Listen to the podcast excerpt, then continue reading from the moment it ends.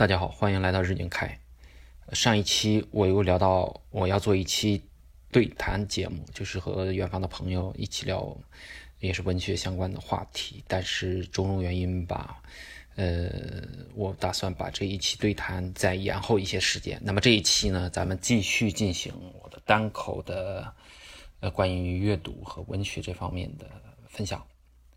嗯，这一期我们要聊阿尔托。呃，我们知道啊，二十世纪其实诞生了很多非常优秀的作家、思想家，还有呃各种嗯精彩纷呈的艺人。呃，那么的有其中有一位呢，就是这个安托纳·阿尔托，他是法国人。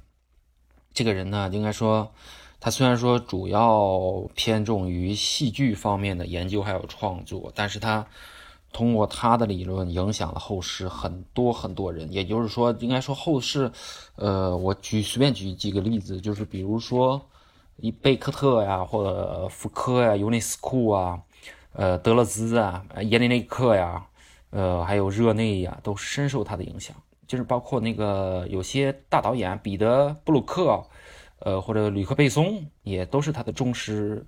呃，粉丝啊。当然。对，就这种说法，呃，应该说这些人都是吸，都都是，应该说吸收了他的某种理论吧，然后融入到了自己的创作还有这个研究当中，嗯嗯，所以那既然这么重要，他的生平是怎么样的呢？是这样的，他出生在一八九六年，也就是说十九世纪末的时候，那个时候大概就相当于中国清朝的末年嘛。他出生在马赛。呃，然后他一九四八年在法国塞纳河畔的伊夫里一座小城，呃，去世。我们看他的生平啊，正好是，呃，一八九六年到一九四八年，他活了有五十二岁，可以说他完整的经历了，呃，二十世纪的上半叶，就正好包括了一战和二战，呃，那也是二十世纪也应该说。他的影响对现在来说一直在波及，呃，然后他的家庭呢，他出身呢，他从小的时候他就比较偏抑郁和孤僻，呃，他在一九三七年的时候首次住进了这个马赛的精神病院接受治疗，然后他还接受过电击疗法，就是，嗯，这些都是他个人非常独特的经历，呃，他其实。他弥漫他一生的，他是不断通过药物，还有一些别的手段来进行自对自己肉体的躯体。用他自己的话说：“我这是个躯壳，我要对我的躯壳进行一种刺激，让他，呃，让这种痛感，呃，不不至于让我的精神，呃，保精神浑浊。所以他不断的注射药物来摆脱。”呃，来避免他的这种头痛的加剧，就是我可可以这么说，某种程度上，他他是把诗歌，他也他也写诗，把诗歌还有药物，呃，包括绘画，他其实涉及的领域挺多的，还有朝圣啊、戏剧啊、理论研究啊，嗯，包括小说呀，其实这些，呃，都彻底融入了他的灵魂中，嗯。呃，他的肉体上的痛感，生理上，我们可能生理上的痛感，其实，在呃，包括他经历的一战、二战，还有他从小的家庭的影响，就是也影响某种程度上也影响了他的创作。这种痛感，在我看来其实是双重的。第一，这种痛感呢，对他对无论对他来说，或者对我们任何一个人来说，这种痛感对。呃，生理性的都是很难受的，会让你，因为我们世俗意义上，我们都要吃喝，是吧？我们都要吃喝，都要睡觉，呃，都有各种欲望，我们要就是要满足这些东西。但是痛感会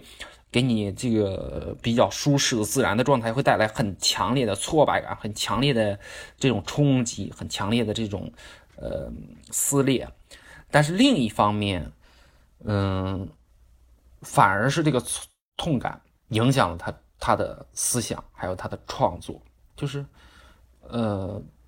包括他用药物治疗，用药物来摆脱这种肉体上的、生理上的难受，嗯，因为这因为痛感的极致的状态下，他开始会通过很自然的形式表现出一些我们世俗意义上觉得不正常的。非理性的，我们不能说不正常，非理性的一些行为，这些行为呢，后来完美的融入到了阿尔托的这个戏剧表演当中。对我们知道，要知道他也是演员。事实上，就是说，在过去很多欧美的、欧美的，尤其是欧陆的一些嗯剧作家，呃，包括哈罗德·品特，还有让·热内，呃。嗯，包括今年获诺贝尔文学奖的那个北欧的挪挪威的那个剧作家，呃，约恩·福瑟，他们本身其实都亲自上台表演过，就是他们某种程度上也是也是演员，所以所以，呃，我有的时候就在思考一个问题，就是表演表演是一种虚假嘛？就是这个是我们根深蒂固的一种想法，但是在阿尔托呢，他其实就想打破这种。嗯，这种这种虚假吧，就是，呃，用他的话来说，就是残酷。它不，它不是，它不是感情感性的，也不是心理性的，呃，更不是这种肢体暴力式式的，就是，它是应该说生活中永不停歇的焦躁，就是这这这就是我们今天提到的他他的一本集，应该说一生中集大成的一个作品吧，就是残酷戏剧。这也是一种非常重要的这个形体，就是说是这个行文风格看起来不像戏剧理论，加入了很多书信呢，还有散文呢，呃，包括是呃像甚至像诗歌一样的这种混杂的文体，但其实它是一种戏剧理论啊，它用这种形式来表达的。呃，我们过往就是说很多时候，呃，看惯了，呃，习惯了某种生活状态。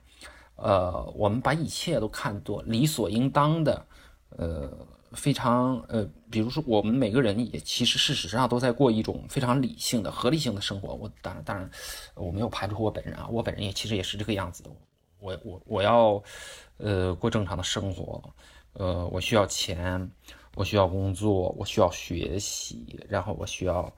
呃不断的成长，嗯，然后我需呃。我我我可能在这种状态下，我需要更好的工作，嗯，需要让自己保持一种舒适的感觉，没有痛感。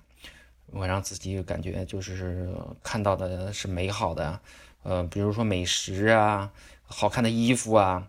呃，好看的风景啊。或者是我去看看到去博物馆啊，或者是去美术馆看到非常好的展览啊，呃，或者我自己做一些手做的东西啊，那都身心身心的愉悦，就是，呃，但是有有这里边我们涉及到好多东西，它是需要用 money 来换来的。我们用我们用自己的 job，嗯，或者是平平时不断的这个学习 learning 啊，嗯，来获最终获取 money。通过 money 来交换这些东西，是这个样子的。所以它整个这是一套或现代性的一种生活方式，我们也也都习惯了。我们觉得这是很，其实是，呃，也不说很好吧，就是我们觉得这是非常自然而然的东西。就是，所以阿尔托在思考这些，这些是不是合理的？就是这些真的是这个样子的吗？所以他他探讨的就是一种对这些东西的自我的异化。同时也是一种反叛，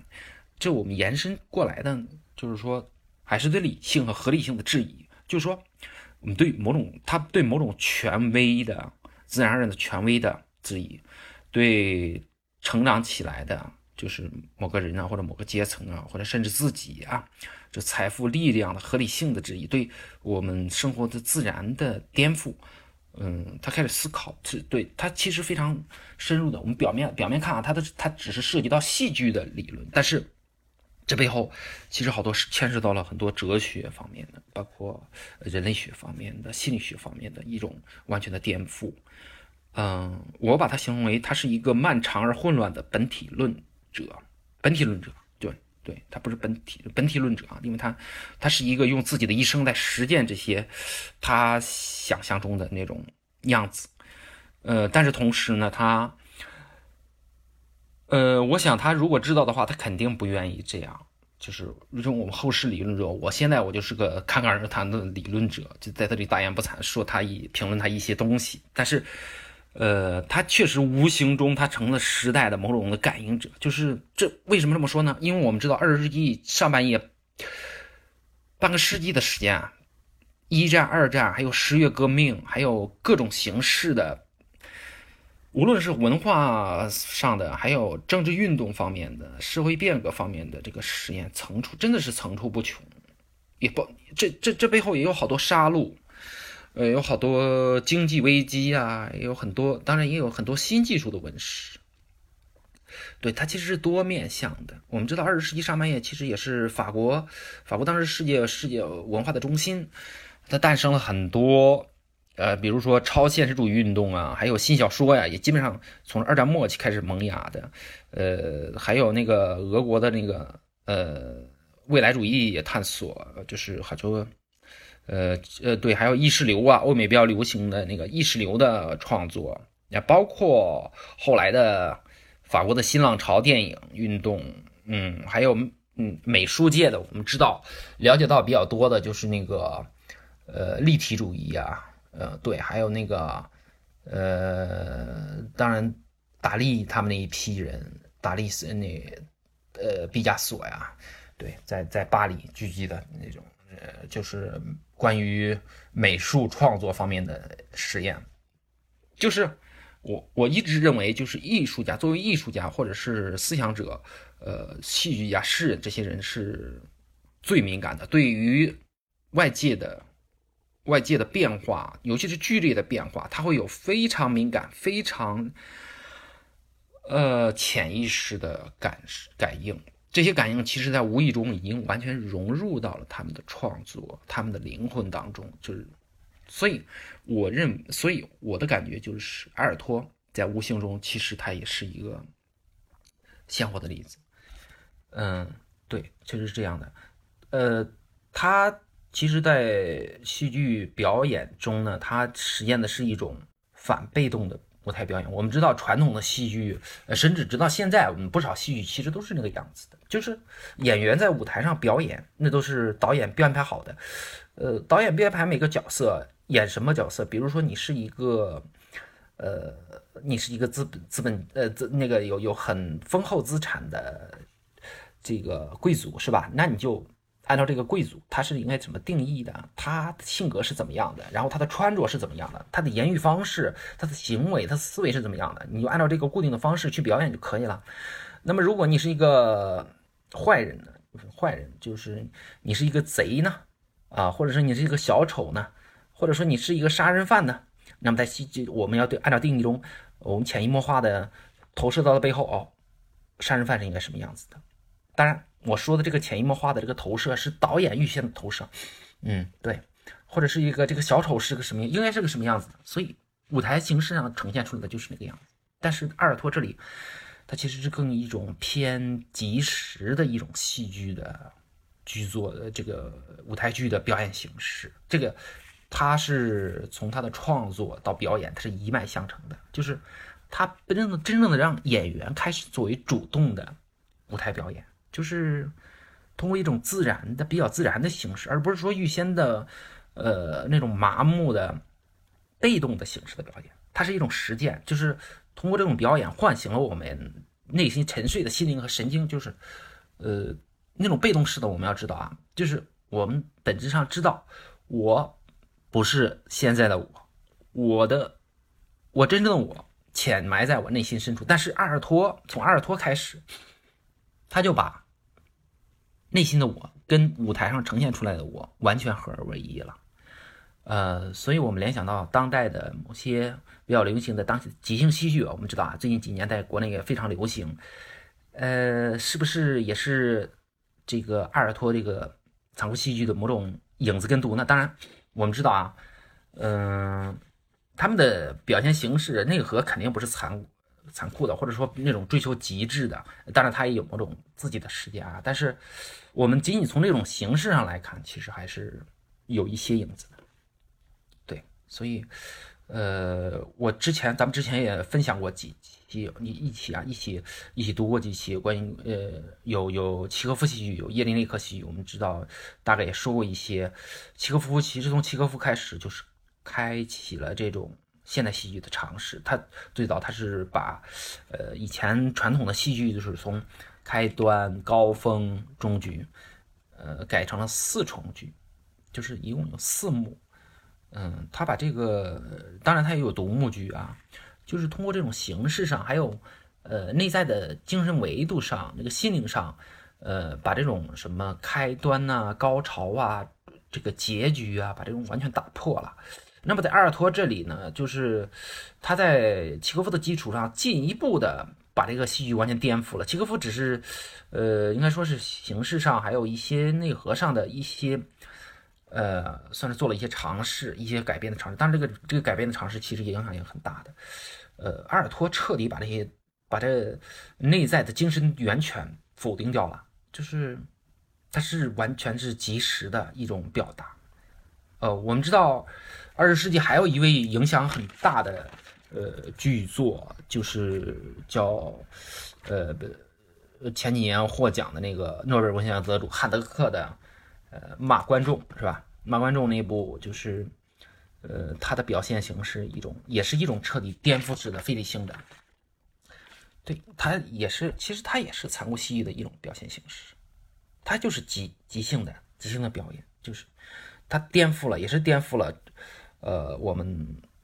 司空见惯的一种一种戏剧的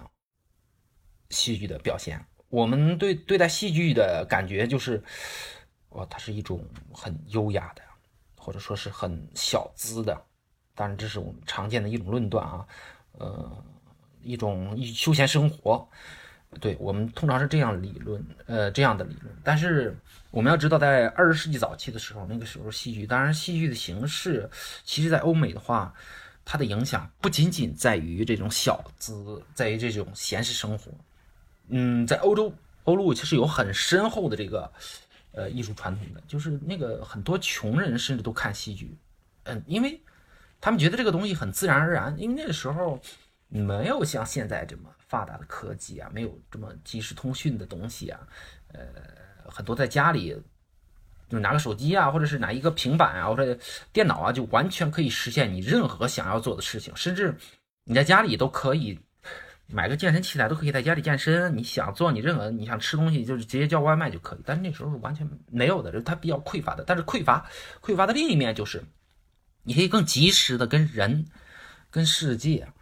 呃，跟一些内在的精神处境去接触，同时去共振，所以也是那个时候相对的好处。通，但另一方面。因为二十世纪上半叶发生了两次世界大战，还有各种各样的经济危机，各种各样的那个社会运动的实验，所以人的命运也是波云见波，就就非常波折的。所以每个人就是说，你不知道明天会发生什么，那么你今天的状态很好，也许明天你会变得连你自己都想象不到的样子，无论是从生理上的还是心理上的，所以那个冲击是非常剧烈的。呃，这种情况下。呃一定会产生对于呃这个灵魂呐，对于爱呀，还有战争啊和疯狂的一些思考。所以说，这个涉及到了一个什么问题？一个永恒的问题。我们应该可以这么说：文学还有艺术，在某种形式上，其实是对，就是对永恒冲突在我们内心世界呈现的一种呃一种呃一种再创造吧。或者是一种再造的一个世界，只不过它的形式不同。嗯，就包括其实很多呃这个文学文学实验，意识流也好，荒诞派戏剧也好，还有这个新小说派也好，它都是对内心冲突，这种关关于刚才说到的这些罪行啊，就是我战争啊、爱呀，还有疯狂啊，嗯，还有那种精神的极致的体验、非理性的颠覆啊，嗯。都是把这些东西，把内在的这些东西呈现到表面了，呈现到我们，就是我们看到的表面。所以这就是为什么说，我们看这些东西，我们听这些东西，或者说我们读这些东西，会感到很不可思议，会感觉很晦涩，因为我们平时生活的世界就是一个自然的世界，一个很理性的世界，因为就是我们觉得。这是我们能接受的，我们感觉舒适的。人其实本质上都是，呃，不喜欢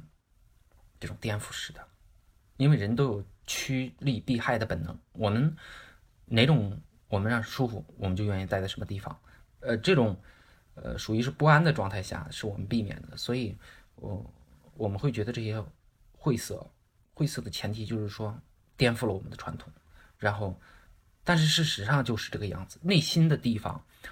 内心急急剧的变动，内心的疯狂，其实反而是更真实的。没错。所以说，从阿尔托身上，我们看到了，我们看到的是什么呢？就是一个作为人真实处境，或者说一个精神超级实验的样本吧，可以这么说。当然，可能对阿尔托来说不公平，他可能会很讨厌这种分析。对，嗯，他其实就是。他肯定不会想那么多。我们知道，作家在创作的时候也不会关心我是什么理论呢，或者是我对后世有什么影响啊？我为什么这样思考？我们要知道，一个作家或者一个一个艺术家在创作的时候，如果思考这些，他他他可以不用创作了。嗯，因为这些创作完全是反创作的，这是理论的范畴。对，就是我们作为作为阅读者，对，就是说我吧，我作为阅读者。我看到的和我们看到的，还有我与内心的我看到的，到底是不是一样的？就是，这也是我思考的一个问题。所以这也牵涉到一个残酷，还有其他的一些呃东西吧。就是我们首先立足于是舒适的环境，就是呃舒适的、理性的。那么这种残酷其实是颠覆了，它是一种时代的征候，它无意中的时代的征候。这刚才我也提到了，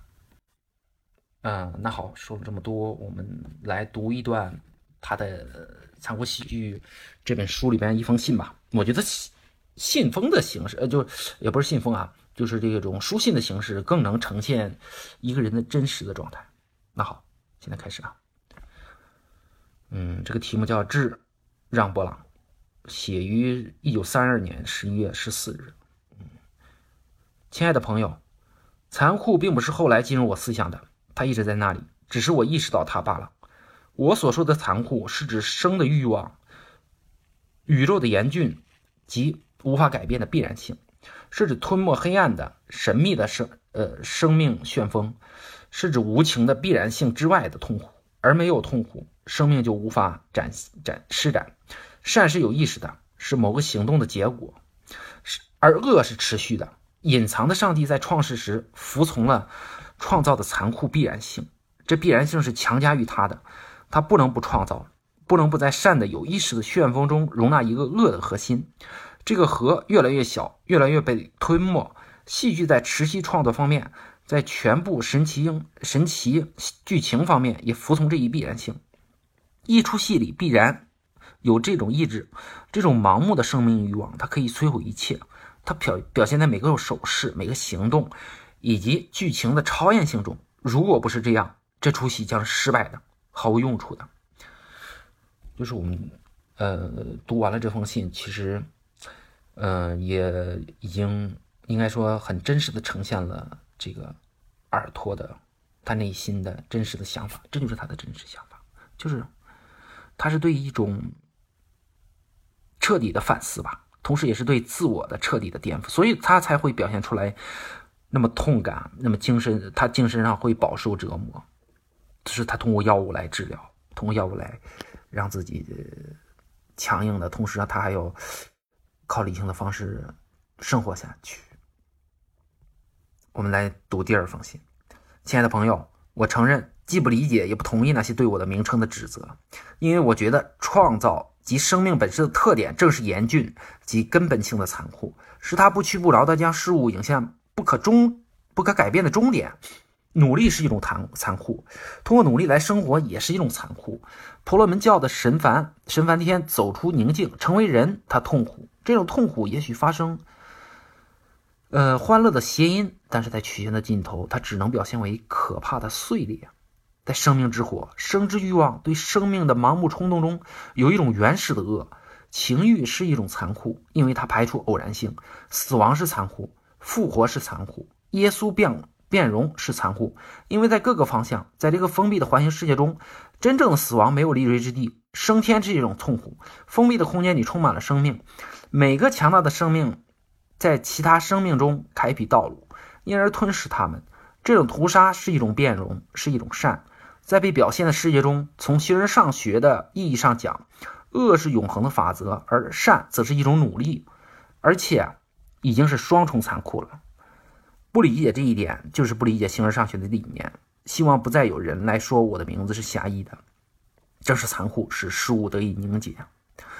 使被创造物的面貌得以形成。善永远是在外侧，而内侧是恶。恶逐渐会缩小，只是最后一刻，那时曾经有过的一切将会归于混沌。两封信读完了，嗯，就是我们不理解很多东西。我也不理解很多我们呃觉得很正常的东西，比如说我们努力，努力是一种残，努力我们我们的感觉是什么？努力越努力越幸运。我们经常说的一句话，越努力越幸运，或者说越努力呢，我们生活会更好。还有知识改变命运，那它的反面是什么呢？呃，我们如果置换到反面的话，再想一想。真的是这个，就是反面，就是合理的嘛？比如说，比如说啊，努力是一种，就是可以改变命运。那努力其实很多时候也不一定会改变命运。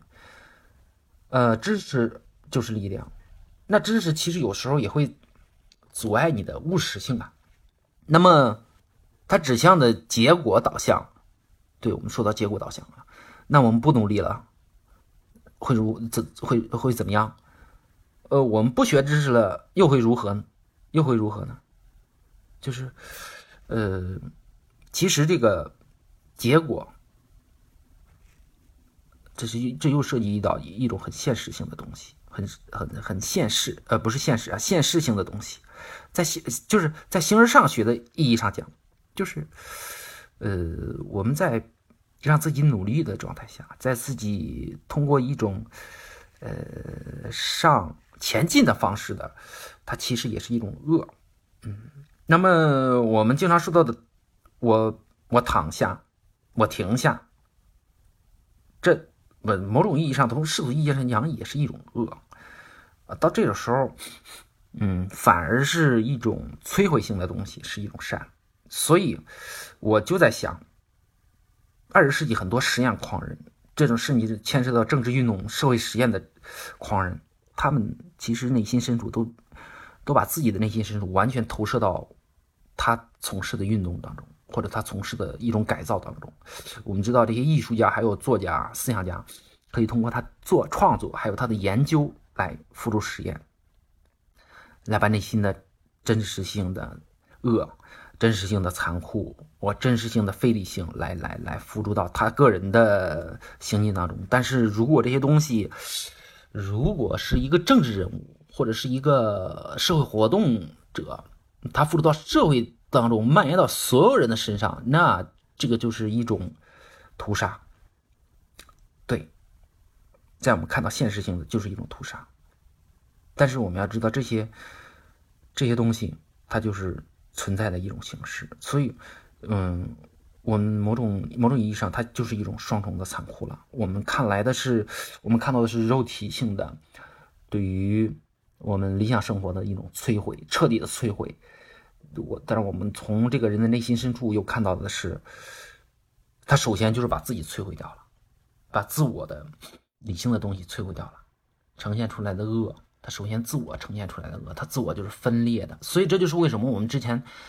呃，在一起聊耶利内克戏剧的时候，就是他很多时候呈现的，